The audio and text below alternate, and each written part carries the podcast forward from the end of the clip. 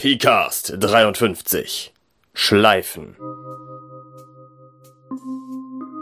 Ihr hört den PCAST, Achim P. Halbes Sendung, größtenteils über nicht elektronisches Spielen. Moin moin, beim Thema Schleifen soll es heute nicht darum gehen, dass äh, eine Burg geschliffen wird oder das Messer geschliffen wird oder überhaupt irgendetwas geschliffen wird, sondern es soll darum gehen, Dinge in Schleifen zu legen, nämlich die Zeit oder die Handlung. Und zwar beim Rollenspiel natürlich. Kurz erstmal die Überlegung, was das überhaupt bedeutet, die Zeit oder die Handlung in eine Schleife zu legen. Das heißt einfach, dass die Spieler das gleiche Geschehen oder das Geschehen aus gleichen Ausgangspositionen mehrere Male durchleben. Mit den gleichen Charakteren, mit anderen Charakteren, aus anderen Perspektiven, was auch immer. Mit dem gleichen Ergebnis, mit anderen Ergebnissen und so weiter. Das heißt, hier kann man dann eine Situation mehrmals erlebbar machen. Zum Beispiel im Sinne von, was wäre wenn? Ja, der Klassiker dafür ist sicherlich Lola Rent, wo man mit kleinen Veränderungen bei deutlich unterschiedlichen Ergebnissen rauskommt nachher. Aber vielleicht auch, hier ist etwas passiert und jetzt lasse ich euch das Ganze noch einmal erleben. Oder vielleicht auch nur zu dramatischen Zwecken. Sowas wie, um zu sagen, Geschichte wiederholt sich immer oder sowas. Warum würde man das machen wollen? Bei der Betrachtung Out of Game würde ich sagen, sicherlich erstmal Drama.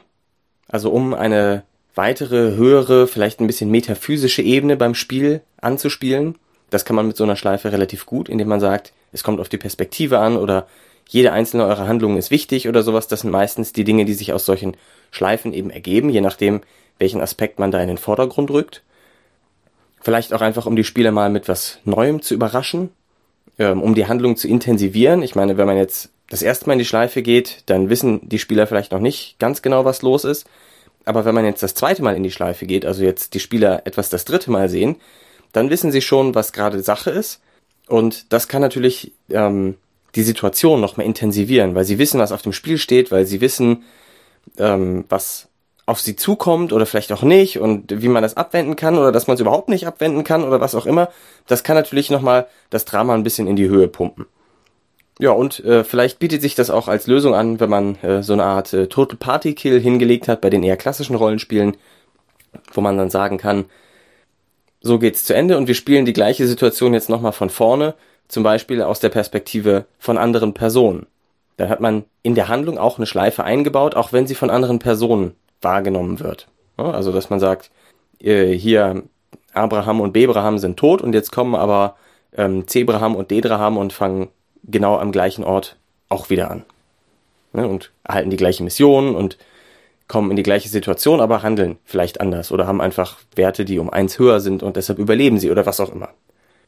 Ingame ist die Frage vielleicht noch ein bisschen schwieriger zu klären, warum es so eine Schleife geben sollte, so eine Handlungsschleife oder vielleicht auch Zeitschleife oder beides. Sicher eine der besten Rechtfertigungen für so etwas ist Science mit Ausrufezeichen oder Magie. Also irgendwelche verrückten Wissenschaftler, die einen, äh, irgendeine Chronosphäre oder sowas angeschaltet haben oder ein Magier, der einen großen Zauberspruch gesprochen hat, weil er damit seine Tochter für immer am Leben erhalten will, die kurz darauf gestorben wäre oder irgend sowas. Das bietet sich sicherlich an. Ähm, es könnte auch eine Laune der Natur sein, eine Eigenart der Welt. An diesem bestimmten Ort ähm, spielt sich immer die gleiche Szene wieder und wieder und wieder und wieder ab oder ähm, dass es einer bestimmten Person passiert, dass das immer wieder und wieder passiert oder irgendetwas ähnliches. Vielleicht ist es auch gar keine ähm, tatsächliche Zeitschleife, sondern es ist nur eine Handlungsschleife, also dass die gleiche Handlung aus verschiedenen Perspektiven betrachtet wird und nur die Spieler das als Schleife erleben oder dass die Handlung sich nur eben in ähnlicher Form immer wieder und wieder so abspielt. Die Frage, wann es angebracht ist, sowas einzubringen, ist vielleicht ein bisschen knifflig. Ich glaube, das muss man ein bisschen im Gespür haben, da muss man seine Spieler am besten für kennen und versuchen, das so ein bisschen auszuloten, wie sie zu solchen Sachen stehen. Für den dramatischen Effekt bietet es sich natürlich nicht so wirklich an zu fragen, wie steht ihr eigentlich so zu Zeitschleifen? Wäre das was für euch? Sollen wir das mal so machen oder so? Sondern ähm, um den Effekt zu steigern, ist es natürlich schön, wenn das spontan kommt. Aber wie gesagt, Vorsicht, ähm, wenn Spieler da sehr empfindlich sind, dass irgendwelche Sachen plausibel sein müssen oder so, kann das natürlich auch nach hinten losgehen. Also da sollte man schon ein bisschen ähm, seine Spiele für einschätzen können, bevor man mit sowas ankommt. Man kann natürlich auch einfach fragen, wenn man möchte. Grundsätzlich würde ich sagen, ist das prädestiniert für einen Spieler, einen Spielleiter oder zwei Spieler, je nachdem, was man für ein System hat, weil man hier ohnehin eine sehr intensive Geschichte hat und das geht oft mit nur zwei Personen besser, als wenn man jetzt eine große Gruppe hat. Außerdem bietet es sich oft an, nur eine Person in dieser Schleife drin zu haben, weil bei mehreren Personen die Wahrscheinlichkeit einfacher ist, dass die ausbrechen würden. Logischerweise nicht mehr irgendwie da drin sind, irgendwie da rausfallen oder so. Und das kann es natürlich dann anstrengend machen, wenn man das mit beachten muss und jetzt überlegen muss, ist der jetzt wieder am Anfang der Schleife zurück, da müssten ja auch die anderen mit, aber eigentlich, hm, hm, hm, hm das kann ein bisschen knifflig dann sein. Bei mehreren Spielern kann sich auch so ein persönliches Drama anbieten. Das ist dann aber was, was man eigentlich eher nicht zufällig einstreut, sondern wo man sagt, hier, ähm, wir spielen jetzt mal ein Drama in einer Zeitschleife.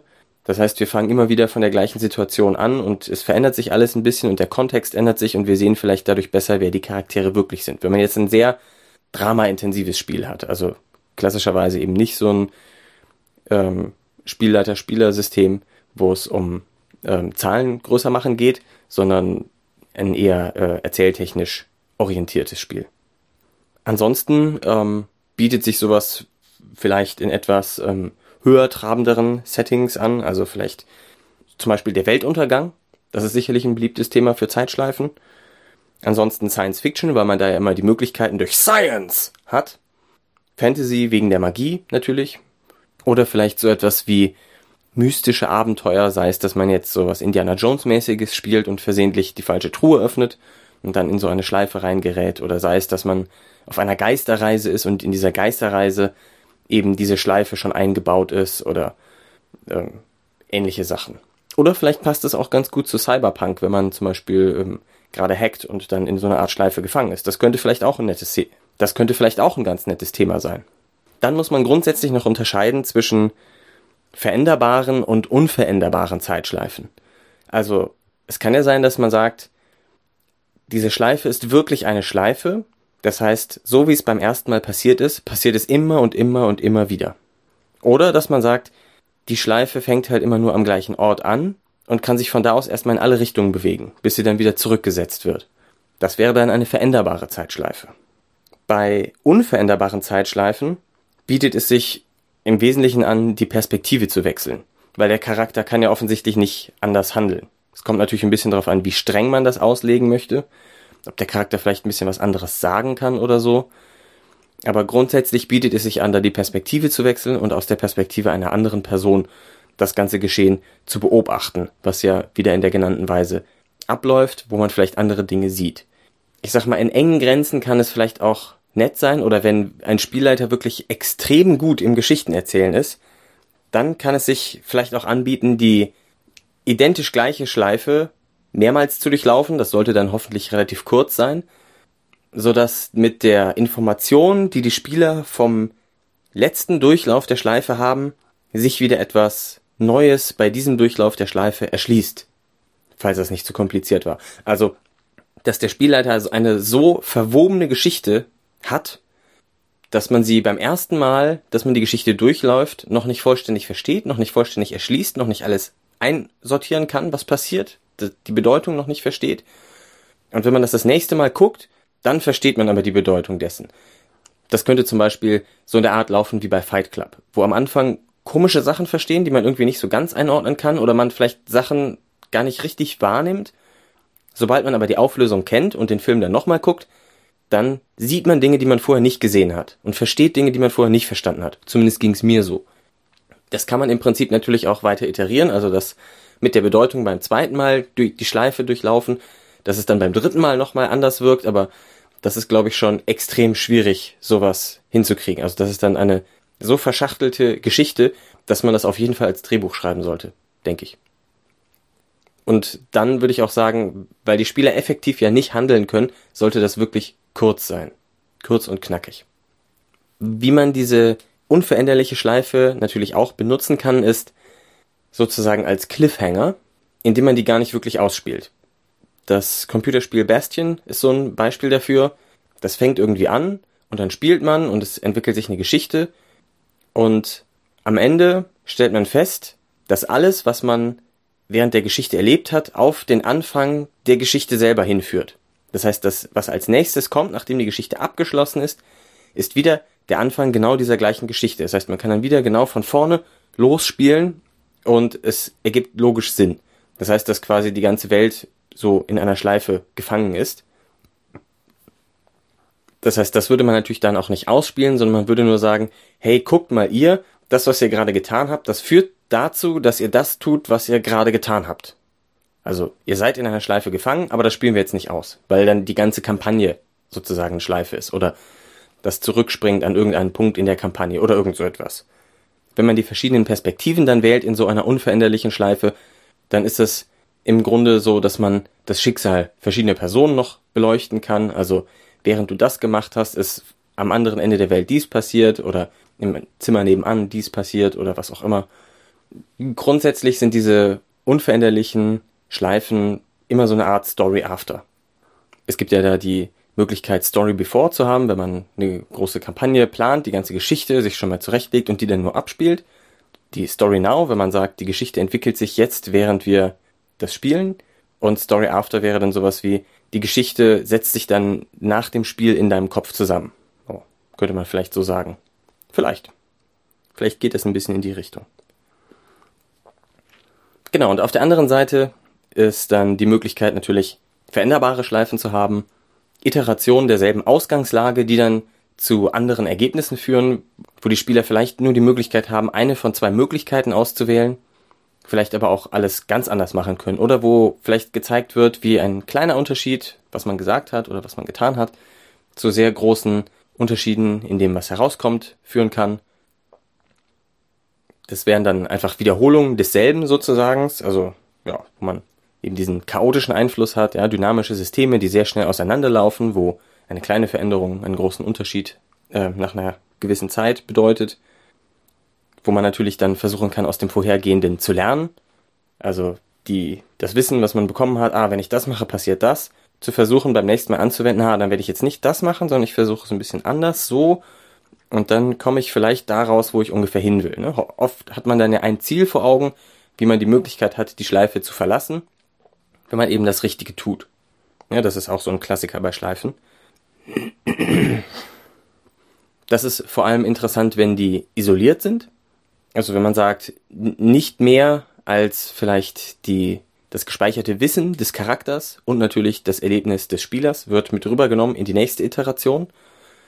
Aber man könnte natürlich auch eine veränderbare Schleife machen. Ähm, also eine doppelt veränderbare Schleife, wo man nicht nur sich unterschiedlich entscheiden kann, sondern wo man sogar Veränderungen von der einen Iteration in die andere mitnehmen kann. Also wo die Schleifen aufeinander aufbauen. Ähm, das ist zum Beispiel, wenn man sagt, das, was ich jetzt tue, führt dazu, dass ich das tue, was ich jetzt tue.